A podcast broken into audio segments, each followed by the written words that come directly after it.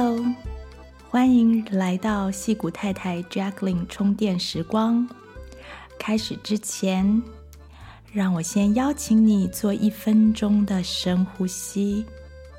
启动副交感神经，放松心情，让我们接下来的充电时光效果加倍。现在，不管你正在做什么。都可以分一点点注意力在自己的呼吸上，开始拉长你的呼吸，深深的吸气，长长的吐气，想象新鲜的空气毫不费力的进到你的肺部。长长的吐气，想象空气进入你的背部，扩张背后的肌肉，让所有的担忧、烦恼和压力，随着每一次的呼气化为无形。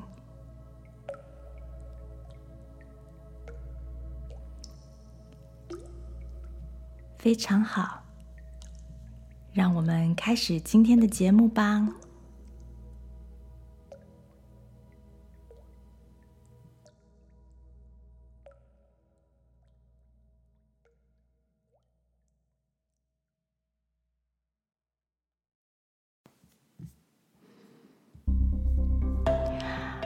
Hello，大家好，欢迎收听戏谷太太 Jacqueline 充电时光。我是 Jacqueline，今天要跟大家谈友谊。这是一件生活中不大不小，似乎不是最重要的事。但是呢，一出问题的时候，就会让我们好像整天都乌云密布似的。那从 Compassion 同体大悲的那一集的，好像是第二集还是第三集，我们有谈到这个同心圆的概念。朋友呢，对一般人来说是生活中大概第三圈、第四圈以外的人群了。但是，当我们把第一圈和第二圈都照顾好，或是说，当第一圈跟第二圈的人带给我们困扰的时候，那这群位在我们生命中第三圈、第四圈的人，就会突然的变得好重要。还有呢，在很多心理学的观察研究中，都发现友谊是快乐人生不可或缺的一环。所以，我们是不是一定要来谈一谈？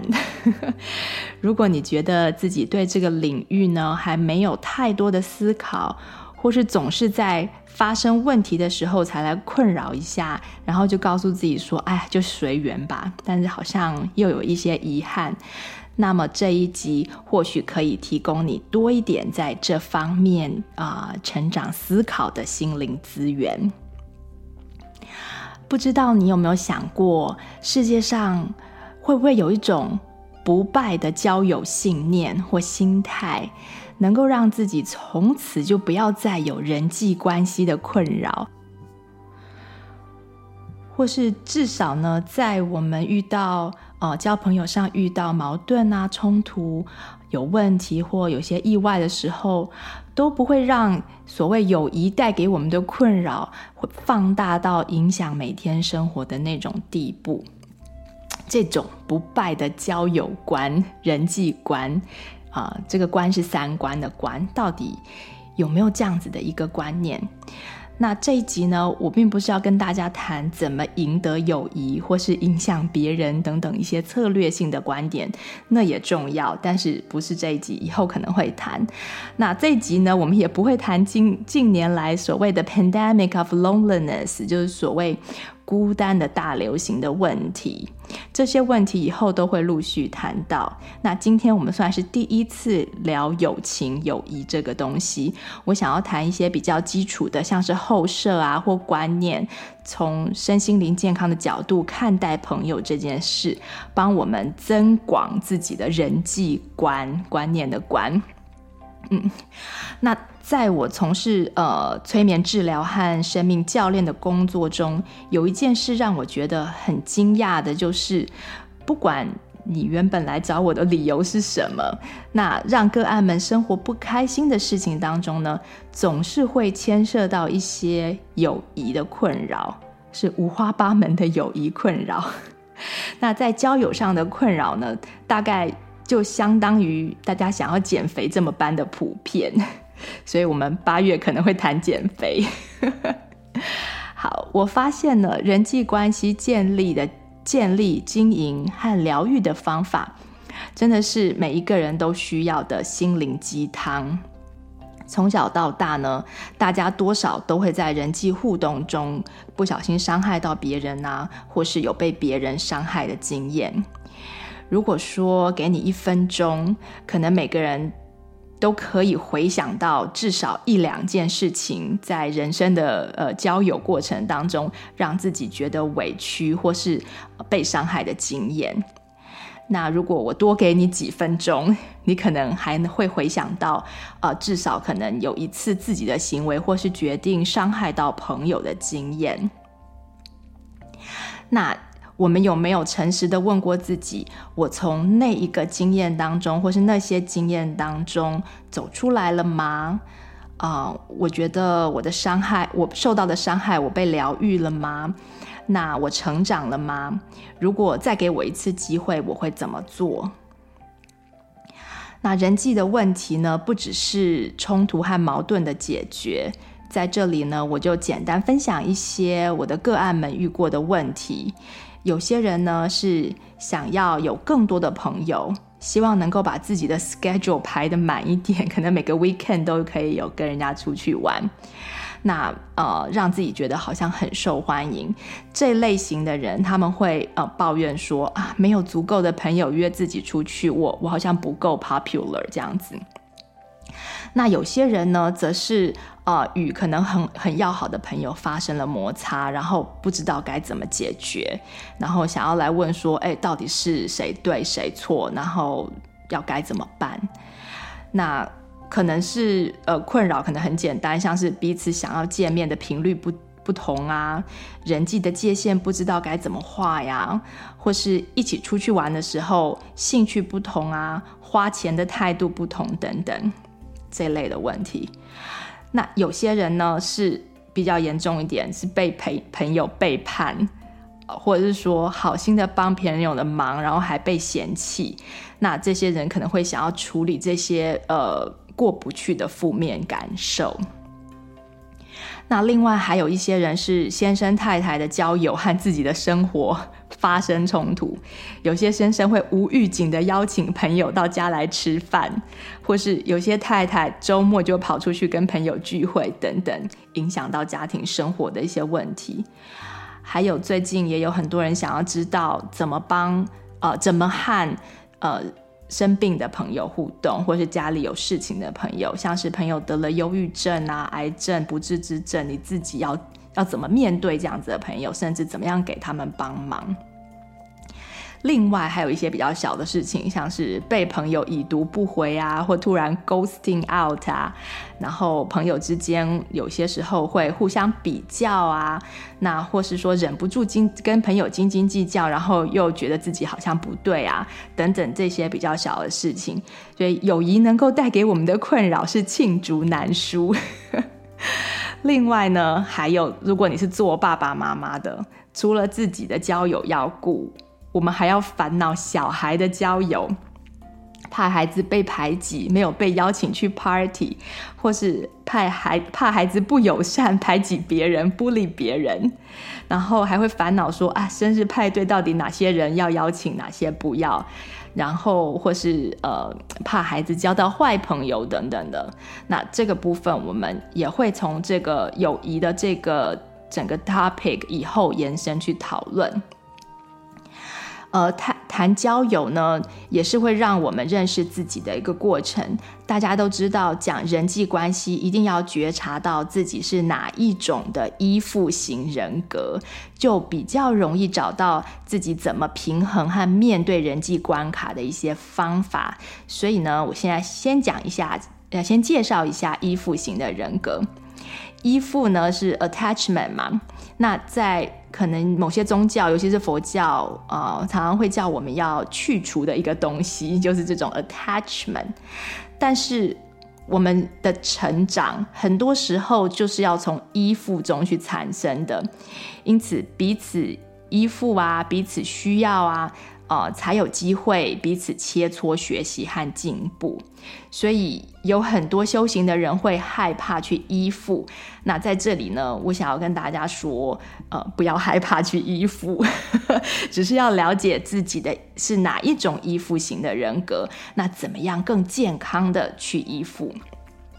那依赖与依附是不一样的，依附是一种心理状态，那依赖是一种。依附的物质显化，所以健康的依附心理呢，你就会产生和别人健康的依赖的关系，啊、或健康的互存共生的关系。那以后我们再再讲依赖，今天先讲依附一下。好，一般心理学上将人的依附分成三种类型，有些心理学家甚至把它分成四种。但是呢，我看起来其实基本上就只有两种，所以我稍微跟大家说明一下。一般来讲的三种呢是 secure attachment、anxious attachment 和 avoidant attachment，也就是安全型的依附、焦虑型的依附和逃避型的依附。那我们今天不会讲这些依附的形成过程，这比较是在发展心理学上面会讲的。我们今天要讲的重点是在交朋友的时候，自己可能有的反应背后的心态，可能就是受你是哪一种依附型人格的影响。那大家可以想象，安全型的依附就是你比较容易信任朋友，比较容易信任别人的动机，别人行为背后的动机是正面的。不会因为别人对自己有一点不认同啊，或是想法不一样啊，或是对自己有一点批评啊，或是说呃 cancel 你们的呃呃 appointment 啊，或是挽回信件、简讯这些的，呃，就会觉得对方好像可能不重视自己，或是甚至讨厌自己。安全型的依附人格不会这样想，相反的，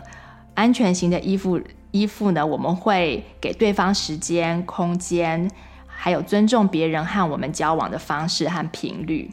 我们也会诚实的啊、面对自己的需求，不会为了得到对方的喜欢，或是得到得到一段友谊就牺牲或是忽视自己的需求，或是过度的妥协，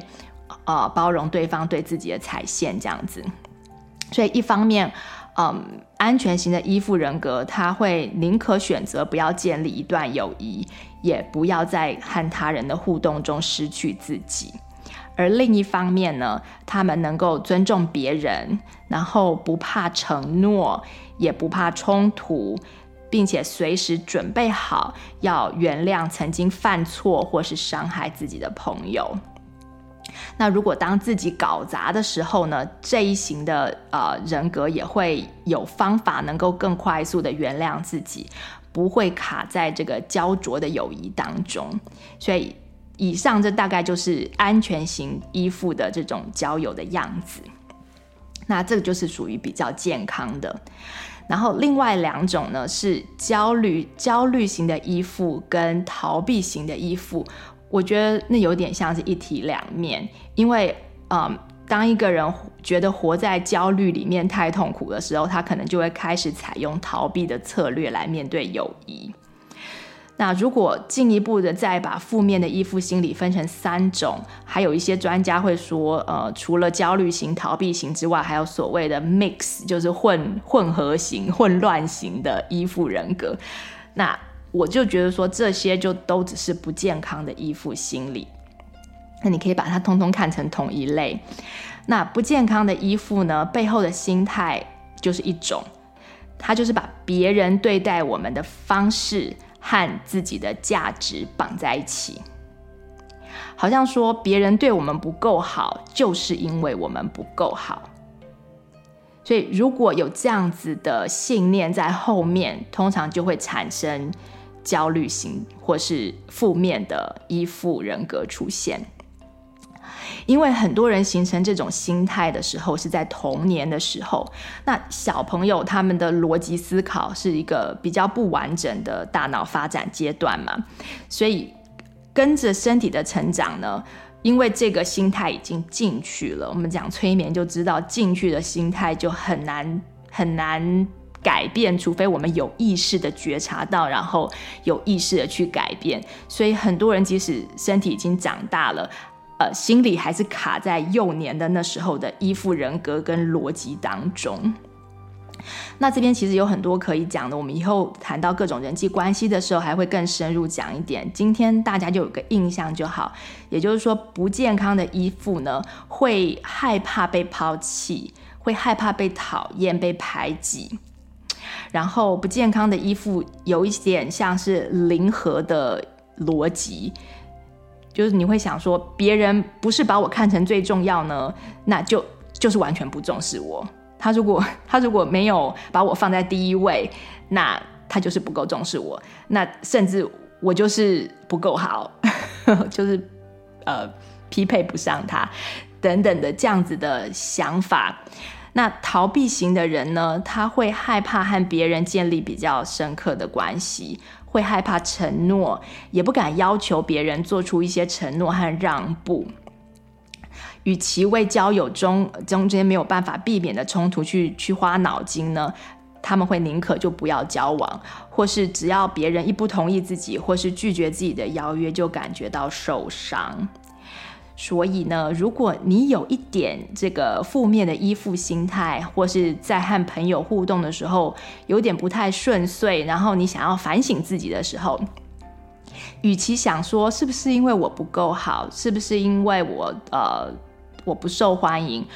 我们可以想想看自己是否在互动当中有超过正常程度的焦虑，或是害怕受伤而选择逃避，逃避问题。也就是说，当关系出现呃冲突的时候，我们可以告诉自己，不要先去想自己是不是不够好，也不要想别人这样说是不是因为讨厌自己等等，也不要想说别人是不是值得交往等等。很多时候，呃，他人没有回电，并不是讨厌你，所以这是一个错误的逻辑归纳。类似这样子，呃，对自己或他人的价值判断，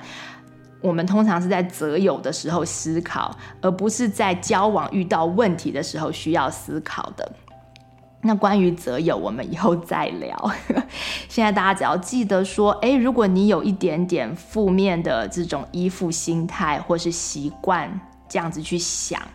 那当你跟朋友出现问题的时候，你就要刻意的告诉自己。这跟我这跟我好不好一点关系都没有，跟他喜不喜欢我是没有关系的。这样你就要就比较容易就事论事的去看到到底你们的冲突是在哪里。总之呢，大家可以先稍微想一下，自己在友谊上遇到问题的时候，是不是因为自己的依附心态不够健康？那如果不够健康，我们就可以从先把自己的依附形态啊、变得健康开始。那这这会是一个自我成长的历程。那我们慢慢讲，大家可以慢慢听。那我自己呢，我很幸运是从小就因为父母亲给我十足的安全感，所以在很早就建立了一个比较健康的依附心态。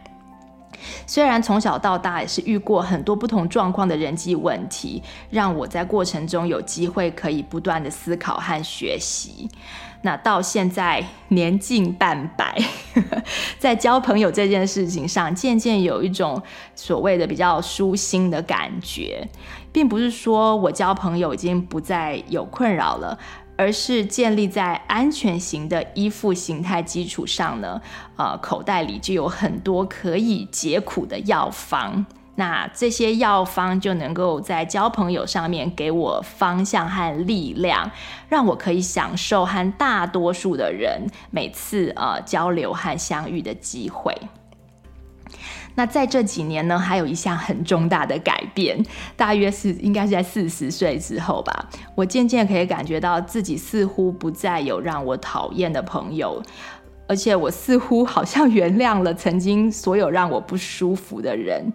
那世界上可能可能有我不认同的人，但是让我讨厌的人，现在已经是想不出来了。这种不讨厌人的人的感觉是非常舒服的，所以想要跟大家分享一下这个这个改变。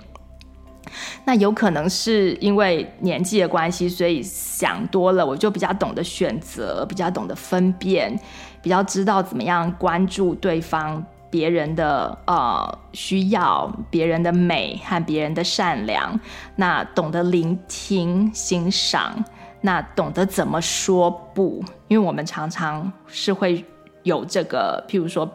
呃，跟别人的想法不一样的时候，或者 schedule 不一样的时候，要怎么样去调整，和比较能够更快速的接纳和原谅自己跟别人。那接下来我就会分享这些药方背后的几个原则和后设。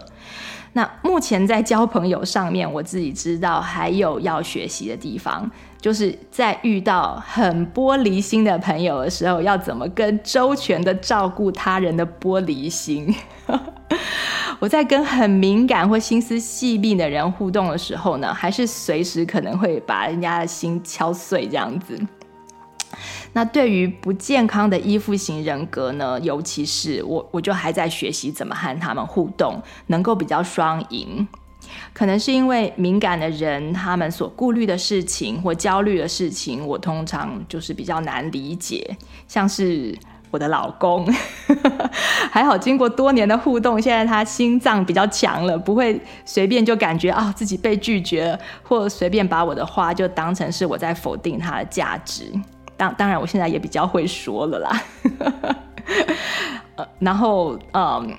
那曾经有一个朋友对我说，就是他几年前，他说几年前你跟我说了这句话，我当时很难过，消化很久，后来终于想通了，才有力量再来跟你联络。真是很辛苦这个朋友。那今天的这一集其实也是说给这类的朋友听，请敏感的人就是放过你们那些白目的朋友。他们通常都还是非常爱你们，那你们不需要跟他们交往，如果觉得太辛苦了。但是世界上白目的人很多，那请请敏感的朋友就不要想太多，不要让自己不舒服。好，那今天我想要好好的把友谊的这个主题大方向谈一谈，希望能够解开你目前呃存在的某些心结，提供一些思考转念的工具。那我要讲的范围呢是呃 in person 的，就是真人朋友的交往，不是网友，也不是什么笔友那些的，或是任何其他夹杂在呃。人际关系中的其他的友谊，像是师生、同事、生意伙伴、婆媳这些的，我要讲的只是单纯的友谊。嗯，所以大家等等一下听到的时候，要套用的时候要注意一下人际关系中复杂的层次。那回到节目一开始的时候的那个问题，想想看，一般人在交朋友的时候，有没有可能有一个不败的交友信念？可以让自己、呃，从此不要再有人际关系的困扰，或是不会让困扰放大到影响每天的生活。那人让人际关系增加我们人生的幸福指数，甚至重写我们童年的时候建立起来不健康的依附心态，让所有的人际关系，就是不只是朋友的而已的其他的人际关系都能够升级，因为依附心态是呃。依附类型是影响到所有我们与与人的关系，甚至与动物的关系、与世界的关系。那我得到的心得是，这个答案或许是 yes，是有的。如果你目前呢是被人际关系困扰的人，不管程度如何，你就知道说，这是一个自我疗愈的过程，和是一个成长的机会。中间呢，会牵涉到一些对自己的认识、觉察，还有可能对自己的一些想法或态度需要做一些修改，啊、需要一些心思改变自己原本的视角、观念和思路。但是这一趟走过去，当你想通的时候，结果是非常值得的全面疗愈和和好。不管是跟自己和好，还是跟朋友和好。就像上一集《灵魂的感召》那集所提到的，天下的事情只有两种，那跟自己和好呢，是属于其中一种人生可以管理的事情，这是每一个人都都能够做得到的。而与朋友和好呢，则是属于 others business，right？就是是老天爷的事情。交朋友或美好的人际关系的第一步，就是要放掉所谓的得失心。那上帝有的时候会，我们在圣经里面也会提过，也也会听到，就是说，哎，会让一个人的心就变得硬起来，那就没有办法跟我们和好嘛。那那是那是那是因为上帝丢了一些球，让我们成长。与朋友关系的改善或深化，结果是怎么样呢？是属于人生中不可管理的事情。那所以这个部分大家要分清楚。那人生中不可管理的事情呢，也就是所谓的缘分。所以有缘就随缘。那无缘呢，也只能随缘了，对不对？所以，当我们的关系，呃，跟别人的关系往我们不喜欢、不情愿的方向去发展的时候呢，我们所能做的，第一个就是随缘；第二个呢，我们就是可以感恩曾经的美好，或是剩下的美好，因为说不定这个朋友呢，他曾经每天都跟你相处，可是他现在。不知道哪里忙或者什么，他的兴趣改变啦什么的，他只是呃想要每个礼拜跟你见一次面就好了。那我们也可以去感恩这个剩下的美好，然后让老天爷处理自己的心情，就把自己的心情也交出去。然后呢，关系发展的。那个方向，我们也都随缘。所有无法控制的一切呢，你都可以交给你、你的神啊，或是你的命运啊，或者你们的缘分。因为交出去的那一刻呢，你就可以马上舒服很多。所以我们在开始进行人际关系的自我疗愈之前，我们要先懂得放下所有不可管理的事情，包括别人的决定、别人的想法、别人的行为、别人的观念等等，都是我们不可以管理的事。那七月初的时候，我们推出过就是快乐密码嘛，谈到一些快乐的理论，在很多心理学研究当中，我们都能够找到美好关系对快乐的影响。那美好的关系呢，是一个可以让人在没有其他条件的配合下，就能够觉得满足的一个充要条件，而且这个关系是重质不重量，重在美好这两个字。那友谊要如何美好呢？我整理了几个交友人生智慧给大家参考。如果你还没有建立属于自己的一套原则或是智智慧系统呢，你就欢迎带走任何你觉得可能会有帮助的想法。我曾经在大学的时期读过一个心理学的研究，它的结论是我。我不记得研究本身的内容，但我记得他的结论。他说，一个人要活得快乐呢，至少需要一个真正的朋友。那这个结论呢，在我交友的过程当中，一直反复的思索和观察。每一个和我有缘交流的人，我都希望呃，能让他们成为所谓真正的朋友。啊。对，我读到的这个 结论的重点，不是说只要一个，而是真正的这三个字。我们只需要真正的朋友，因为朋友的量其实不重要。一个真正的朋友能够让你快乐，那一百个真正的朋友是不是更好呢？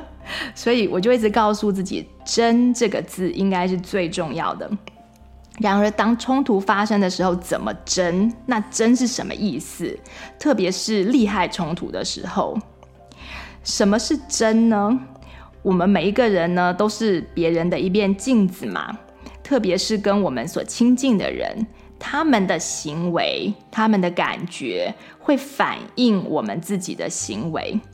如果我们觉得他人对我们不够好，可能是我们自己并没有对。用对方觉得够好的方式去对待对方，每一个人心里认为的、认定的好的标准都不一样。那这可以参考我们曾经谈过的呃爱的五种语言那那一集。那以后也会陆续谈到类似的观念。那继续谈真，呃，一面镜子的好坏呢？如果我们是别人的镜子，别人也是我们的镜子，那到底怎么样当一面好镜子呢？就要看它有多真，能不能够照出对方需要看到自己的样子，但是又不要太白目。想想看，我们人为什么要照镜子呢？因为我们看镜子的时候，是不是想要知道自己？头发有没有绑好啊？有没有梳好？呃，脸上有没有妆？有没有画好？那衣服的颜色有没有配好？走出去会不会奇怪？我们大概看镜子就是就是这样就好了。大多数的时候呢，我们并没有希望这个镜子照出我们脸上的很细微的这些缺点啊、毛孔啊、皱纹啊。我们也没有要叫镜子要告诉我们自己是不是全天下最漂亮的人，或是说我们自己是不是变胖了啊、通常人最讨厌镜子告诉自己变胖了，所以当朋友也是这个真的定义是在我们认识对方以后，了解对方的需求，想要从我们这面镜子中得到多少的资讯，我们才分享，我们才回馈。不需要把自己脑子里所有的想法都倒出来，这样不是真，而是我刚刚说的是白目。而当朋友白目的时候，我们也可以很客气地告诉他们，因为自己彼此的想法呃差异太大，嗯、我并不想要知道，不想要谈某些事情，然后请对方尊重，换个话题。对，就是。可以不要谈我的身材吗？可以呃不要谈我的皱纹吗？这些的，或者说可以不要谈我对待我老公的方式吗？这样子，借一句我婆婆的话，她说：“Let's talk about something else。”你可以直接告诉对方说啊，谈这个呃没有意思，我们换个话题吧，或者说谈这个伤感情，或者说我现在不想谈这个，我们来聊点别的吧。呃，甚至呃，不用去想要怎么样转移话题，你就可以直接的告诉对方。那我婆婆她其实并不是一个交友没有困扰的人，但是她是一个非常包容的人。朋友就再怎么样伤到他呢，他抱怨完了之后呢，转过来他还是会去帮忙那个人，然后还是会去跟对方给对方回电话，甚至还是会邀请那个人到家里来 party。所以一开始的时候呢，让我觉得这种交朋友的方式简直就是莫名其妙，而且还觉得有点伪善。但是十几年过去了之后，我才看到那里面的真，然后就慢慢的 归宿学习他的某些交友方式。老实说呢，刚刚呢我提到他讲的那句话，就是 Let's talk about something else，他曾经用在年轻的我身上好几次。那每次他用那句话，都可以让我稍微收敛一点，点醒我自己，所以我很尊敬他的诚实啊，还有他对我的包容。所以我学到说，真呢也是一种爱，是一种包容，是一颗愿意去理解、尝试理解的那颗心。那对别人是这样，对自己也一样。就是像我们在 compassion 中提到的，尝试理解，并不代表我们真的就有能力去理解，而是你要有这个尝试。唯一要注意的是，不是与我们相遇的每一个人，我们都要去呃去培养，去花这个心思。那这个以后我们再讲。另外有一个很神奇的现象，就是当我们变成很真的一面镜子之后，我们会发现自己在做镜子的时候，啊、呃，你会发现自己在做镜子。记得好像是高中的时候，我发现自己对某些人的态度和对其他的人的态度不太一样。然后我我讲的是那种反射的态度。那我通常对人都算友善，不会随便讲出就是比较刺激或者刻薄的话。虽然我们都知道，嗯，每个人可能在意的是什么，所以做做于做一面好镜子，什么是什么应该说，什么不要说，大概都会知道。可是有些时候呢，你就会突然讲出那种有点直，或是甚至攻击性的话。那原本我觉得自己有问题，觉得这有点困扰。因为我并没有攻击任何人的意思。但是后来我发现，我里面的这一面镜子，当遇到某些人的某些态度的时候呢，就会不自觉地跑出来，把他们的样子照给他们自己看。举个例子来说，我曾经有一个亲戚，他的女朋友呢是有点骄傲，有点没有安全感，但是非常聪明的女生。那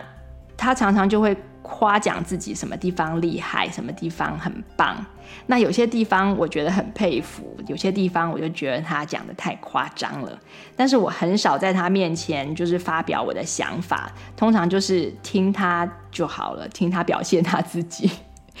然后有一次呢，我们一起出去玩，开同一台车。那他在车上呢，就对台湾的政治就高谈阔论。而他是生长在美国的，所以对台湾的状况其实不是非常清楚，却要评评论的好像自己很懂的样子。那对台湾政治不清楚，他的看法我有很多地方就是都不同意，但我就忍耐着听嘛。但有些时候太夸张的时候，我就会用一些问题质疑他几句，然后但是他就不拉不拉一直讲一直讲，讲到回家的时候呢，大家在吃晚餐的时候。他就开始夸夸他自己呢，烤鸡烤鸭有多厉害，还说自己弄北平烤鸭是什么很专业什么之类之类的。那我就知道说北平烤鸭就很难烤得很到地嘛，所以呢，我就问他说，你要烤得那么到地应该很难吧？然后我就问他，你是怎么烤的步骤？结果呢，呃，他就讲的七零八落的，我马上看得出来，他就是有点牛皮吹过度了。那我吃过他做的菜，他喜欢照着食谱做名菜，也会弄得很好看，但是就是不一定都会很好吃嘛。我们知道其实蛮难的，因为有时候食谱是不太容易弄对，然后一道菜要做的呃。至少很像自己的味道，一定是经过很多很多的经验，然后才能够慢慢上手。而且如果你要好看的话，有的时候就会牺牲一点味道。但是呢，这些都不重要，重要的是我问他那些问题的之后呢，我非常的不喜欢自己的态度。后来我就检讨说，为什么我会对他这么锋利？难道已经都忍耐了整趟车程了，我就不能再多忍耐一下吗？即使是鬼扯，反正也就是一顿饭嘛。那我想他当时可能需要有人当他的镜子，那他才能够发现自己有多夸张，才有机会收敛一点。那当场的外国人呢，可能没有一个人懂烤鸭这件北京烤鸭这件事，所以我才被激发去当成那个戳穿他的人。那那一次之后呢，至少我在场的时候，他就比较没有像那一天那么严重。呃，但经过几次我自己的自我觉察，我发现某些人容易让我变得不像我喜欢的自己那样。那发现了以后呢，我就会刻意的跟那些人拉出距离，因为我不喜欢当那种没有被邀请就自己主动去照别人缺点的镜子，那是一种很不舒服的感觉，也不是我喜欢的友谊。所以年轻的时候我就会避开。那我现在去回想，我就知道说啊，因为我在做那件事情的时候，其实是不不是真正的真。因为对方没有没有来要求你，才没有来问你说，诶，给我一些 feedback。那当然啦，有很多人会享受当那样的镜子，那你很。你可能就很适合当那样子的镜子，毕竟世界上有很多人不知道自己的缺点会带给别人困扰，的确是需要被提醒。那我只能说，呃，我尊重那样子的镜子，但是我却不想要让自己在那种能量氛围当中，尤其是年纪越来越大了，交朋友比较是为了充电嘛，不是为了要改变对方，所以我会告诉自己，对方的成长不是我们的责任。而现在我已经比较不会不需要避开这种人，因为今天的我，如果我再遇到当时的他，那我的这个 compassion 就真的会多很多，可能会用比较精彩的方式，让他隐约的知道他自己夸张了，但是又不会让他没面子，就是可能会比较像我婆婆那样比较优雅。那我后来反省，当时当时会这么的锋利，有一部分，呃，也有可能是因为我很我我自己具有这些我讨厌的性格，因为当时的我呢，心里面也会想要从跟别人的比较当中得到一些优越感。那经过很多很多年的自我成长和修饰和反省，我现在知道那并不是真正的开心。这种优越感呢，只能带给我们短暂的开心。那它就像吸毒一样，你会需要一直和更多的人去比较，那永远都不够。而且世界上永远都有很多人比你在很多方面好很多。而真正的快乐呢，就是。不再需要和人相比的那种舒畅啊，是一种接纳一个用自己的速度慢慢进步的自己。因此呢，镜子呢是照别人也照自己，从别人的反应我们就可以认识自己，而从自己的反应呢，我们也可以认识自己。看行为，我们就会知道自己还有哪边过不去啊，还有哪边呃需要修正，让自己更舒服。所以这就是第一点，就在交朋友当中，我们可以时时的提醒自己是不是够真。那第二点呢，是我妈妈一直跟我强调的，要淡，就是庄子教我们的“君子之交淡如水”。那小人之交就像蜂蜜一样，很甜蜜这样子，所以我就一直在想说，为什么不能甜蜜？为什么要淡呢？那个淡呢，就是高品质的友谊的必要条件。因为如果我们能淡，我们就不会执着，而且不会比较，也不会想要互相利用或控制，不会说我非要怎么样不可。那我就会观察我妈妈，她是一个比较外向一点的人，她每个礼拜呢都会想要跟朋友出去一次也好，否则呢时间一长，她就会觉得好像进入到一种比较低兴奋的基础感觉中，这就是外向的人，因为外向的人他通常都是 low arousal 的嘛，他都需要朋友比较多的跟别人互动。那当然，和家人 hang out，家人的陪伴也是可以。所以，在我和妹妹，我和我妹妹成长的过程当中，妈妈的时间都是以照顾家庭的需要为主，所以她以前其实是很少交朋友的。那等到我们上高中、大学之后，她就慢慢的比较活泼的和朋友交流。我结婚之后呢，妈妈还曾经当过妇女会的主席等等。办了很多活动，非常的活跃。那个时候呢，我们就偶尔会听到呃妈妈抱怨朋友，毕竟相处多了，频率多了，就会产生摩擦。尤其是要一起完成一件事情，像是要办活动，说要一起出去玩等等。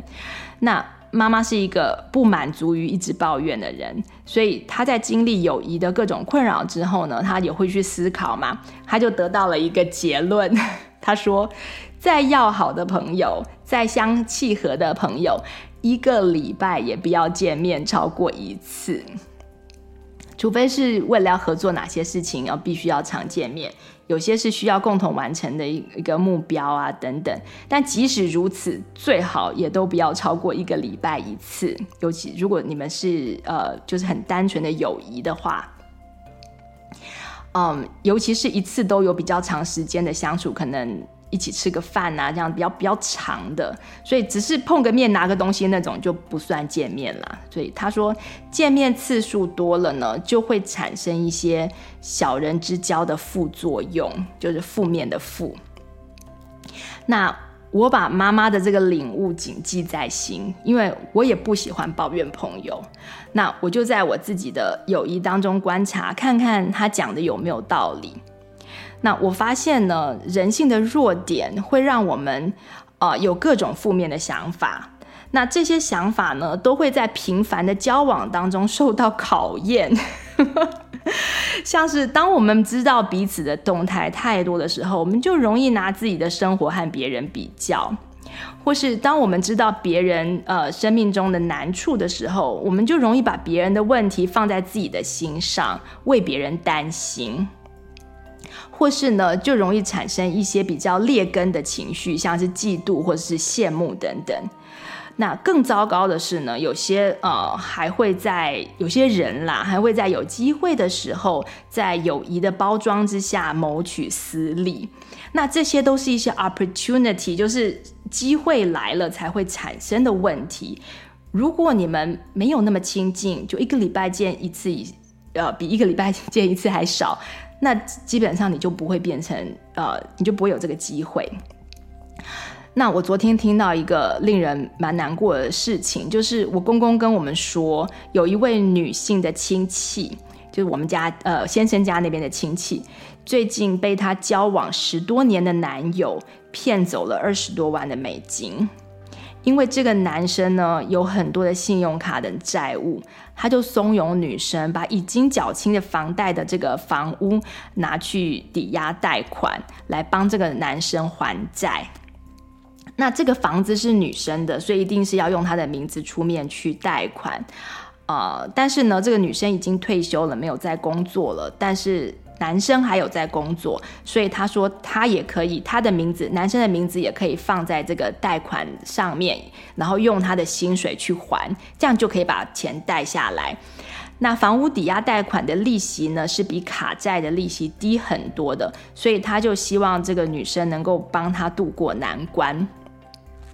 那当时呢，女生的朋友都劝她千万不可以这么做，但由于他们是交往很久的男女朋友，而且天天相处，所以最后还是抵不过对方的拜托，照他的要求去做了。结果没有多久呢，那个男生就跑掉了，而且还立刻有了新女朋友。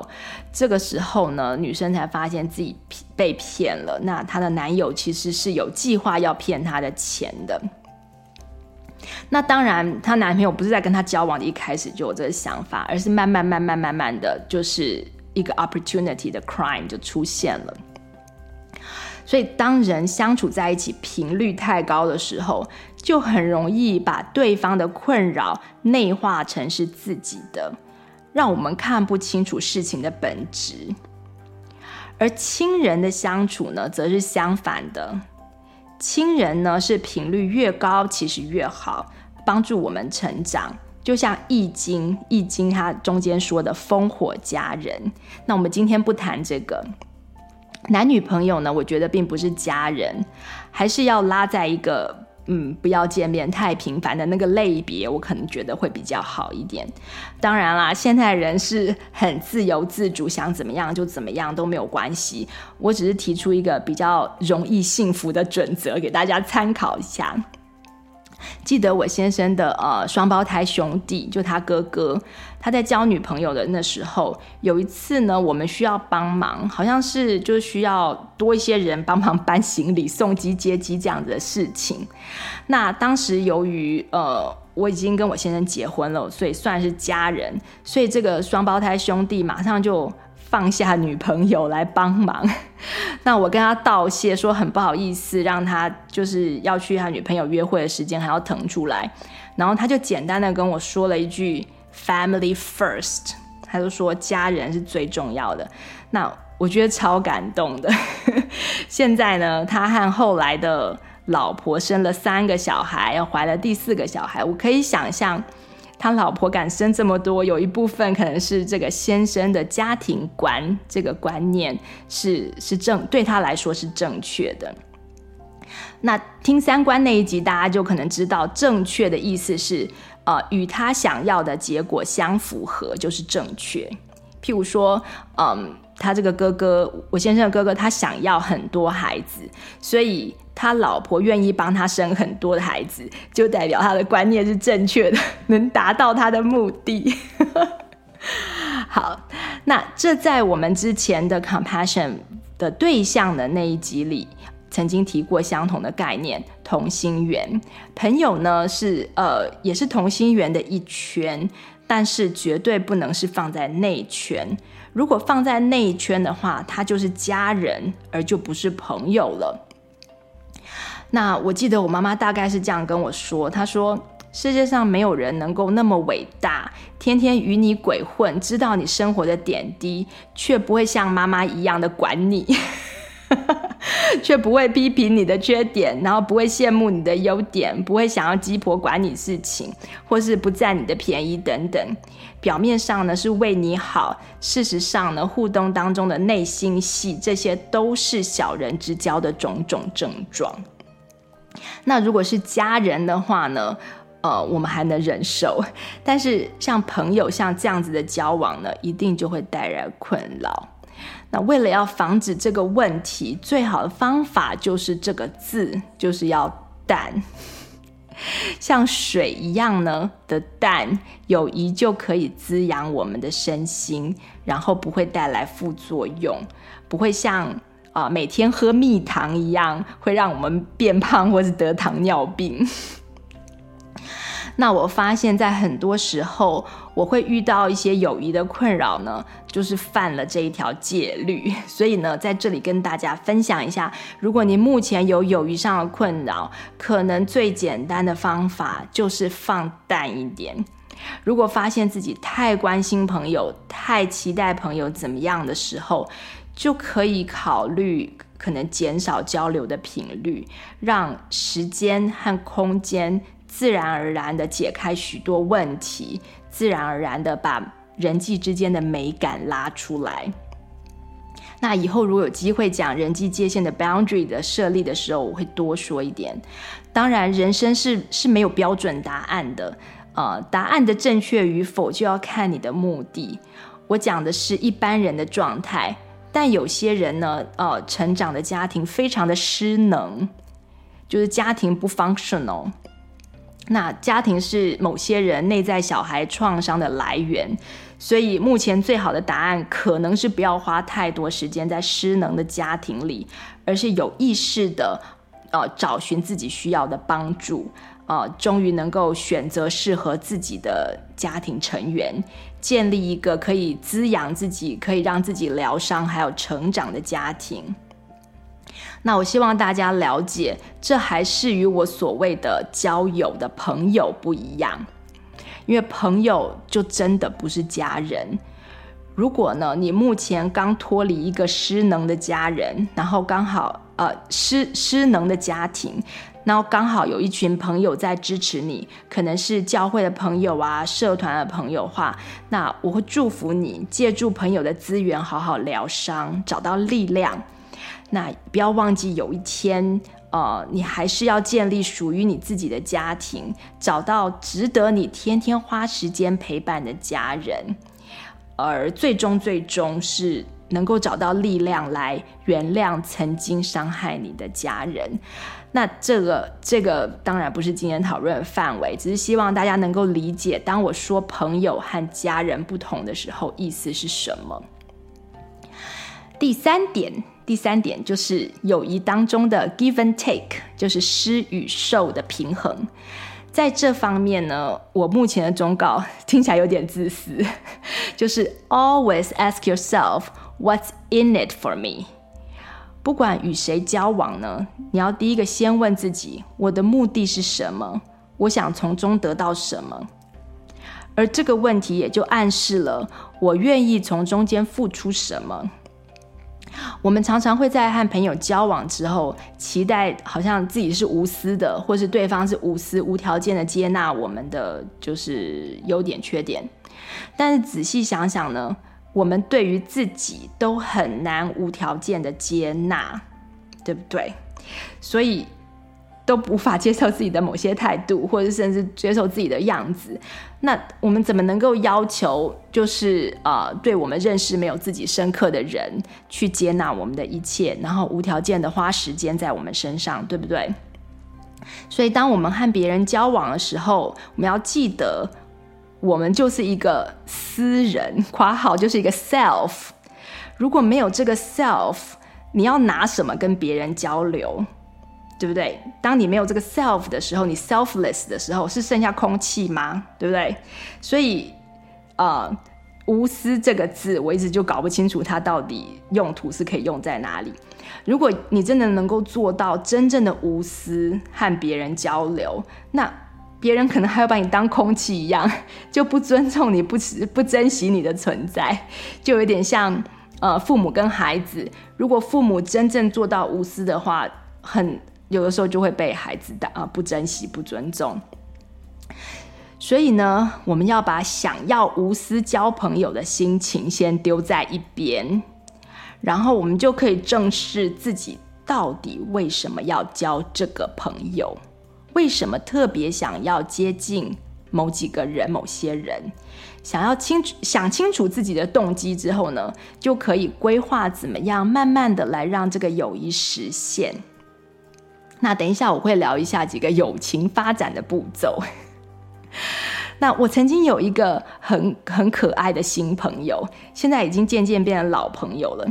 那在刚认识不久的时候呢，他刚好有一些人生有一些困扰，所以每次见面说话的时候，话题总是是围绕着他的困扰。有一天，他就突然问我说：“为什么总是我在说我的事情，都是我在倒垃圾？难道你都没有垃圾吗？你不可能都没有垃圾。”那你为什么都不跟我说？他就这样质疑我。然后呢，我第一次被他问的时候，被他问的觉得莫名其妙。我就想说，哎，我没有垃圾，难道不行吗？刚开始第一次被问有点生气，然后后来他问了几次之后，我就开始反省。我想说，哎，我是真的没有乐色吗？当然不可能啊！我也有一本难念的经，但是呢，我通常都只是念给几个比较亲近的朋友、心腹好友听。尤其是其中一个闺蜜是我的高中同学，一直是那种无话不谈的那种朋友。那我们经过多年的友谊呢，我们就彼此都已经发现了，我们不能一起逛街，因为我没有耐心等他；我们不能一起运动，因为我们喜欢的运动不一样；还有呢，不能一起做很多事情，因为我们做事的方法不一样，一做就会一起就会起冲突。还有他很很爱迟到，喜欢临时抱佛脚。可是呢，我们却可以一直聊天，一直聊天，一直说话，一直说话。那我们只要一开始说话呢，在我们眼中，世界就只剩下对方。所以，我们呃，我们就两个人分别前后出国结婚之后，我们就还是会每周固定的电话聊天一次。由于我们住在世界不同的角落，那这就是我们维持这种友谊的方式。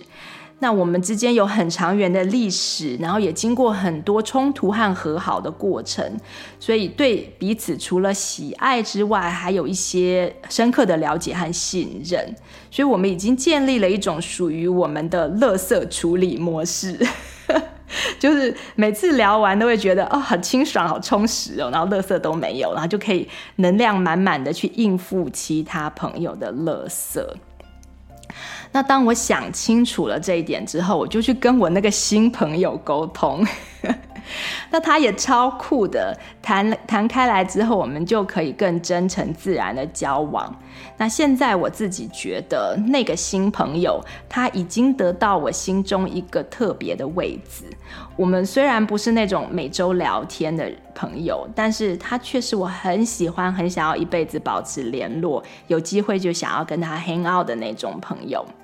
因为呢，他的真是我可以理解的。那我们之间的 give and take 就是施和受，呃，有在一直保持平衡，就是平衡就是你要一直去维持嘛，对。所以有兴趣的话呢，你也可以想想看，目前让你觉得不完全舒服的那几个友谊，是不是失和受的平衡出了问题？是不是你觉得自己给了太多了呢？还是拿的太少呢？还是你牺牲太多？还是你得到不够？那如果你觉得平衡了，但是友谊还是没有照着你的希望的方向去进展，那可能就是缘分不够，或是对方在某些方面的需求呢，就是你可以你可以提供的这个这个他的需求呢，他已经有别的朋友可以满足了，所以你可能要另外找能够满足你需求的朋友。那每个人对朋友的需求都不一样，有些人呢是某些时候呢，他是需要酒肉朋友，可以一起吆喝出去吃饭、喝茶、烤肉、party 的那种朋友。那有些人是需要看戏啊，或者听音乐会的时候，可以互相讨论、交流、交友、交流的戏友。那有些人是啊，想要一起去运动啊，一起去登山的山友。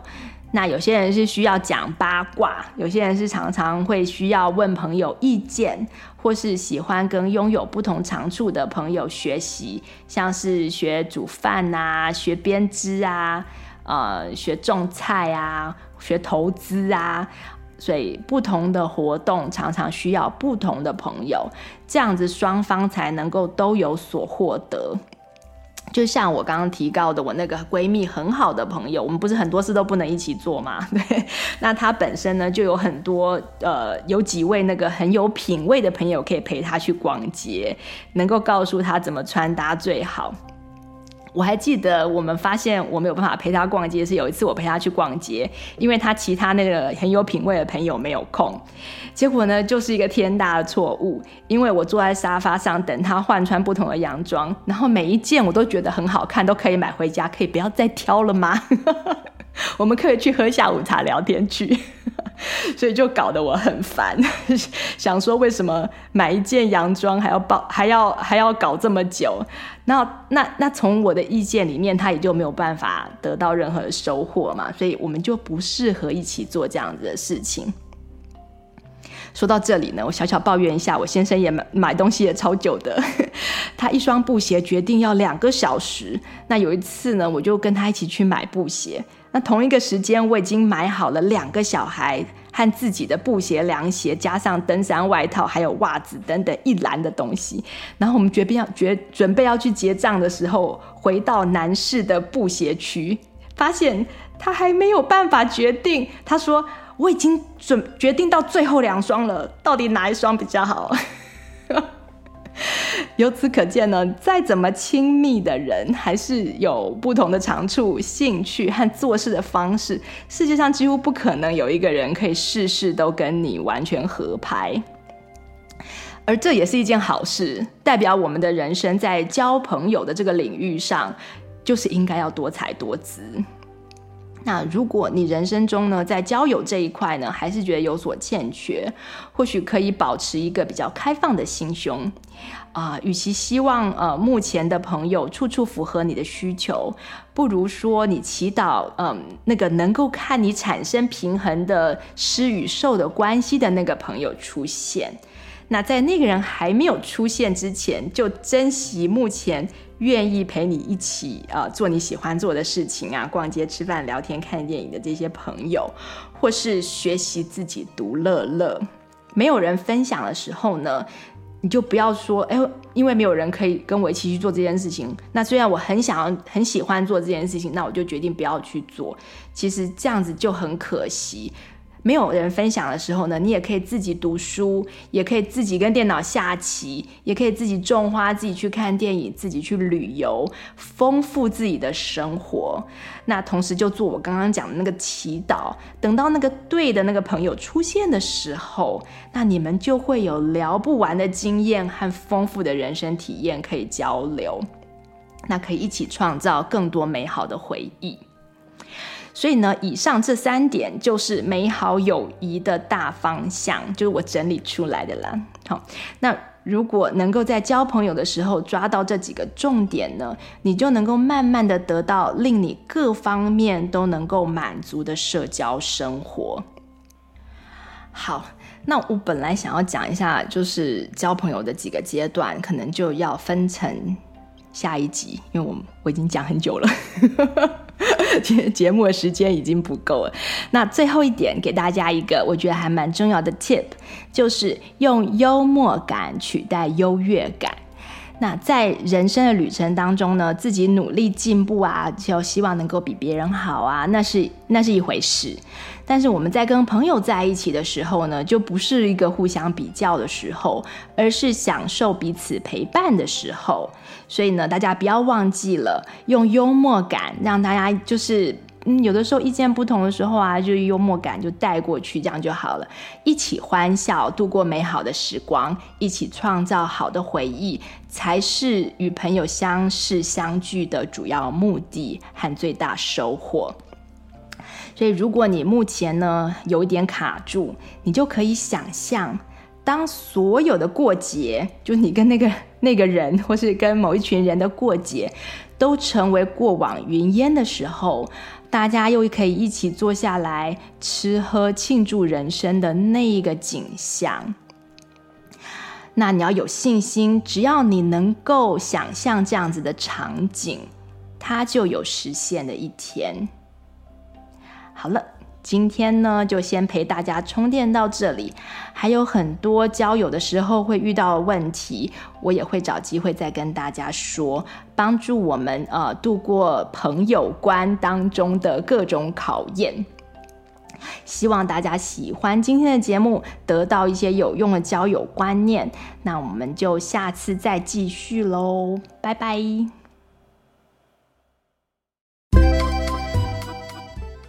喜欢我们节目的朋友，欢迎收听新节目的营运公告，加入支持戏骨太太 Jacqueline 做节目的行列。有任何问题或想法，或想要上节目分享个人故事，或与本节目交流做广告的朋友，也请上戏骨太太 Jacqueline 充电时光的脸书页与我们联系。谢谢你今天的收听，祝你有愉快又充实的一天。我们下次再见喽。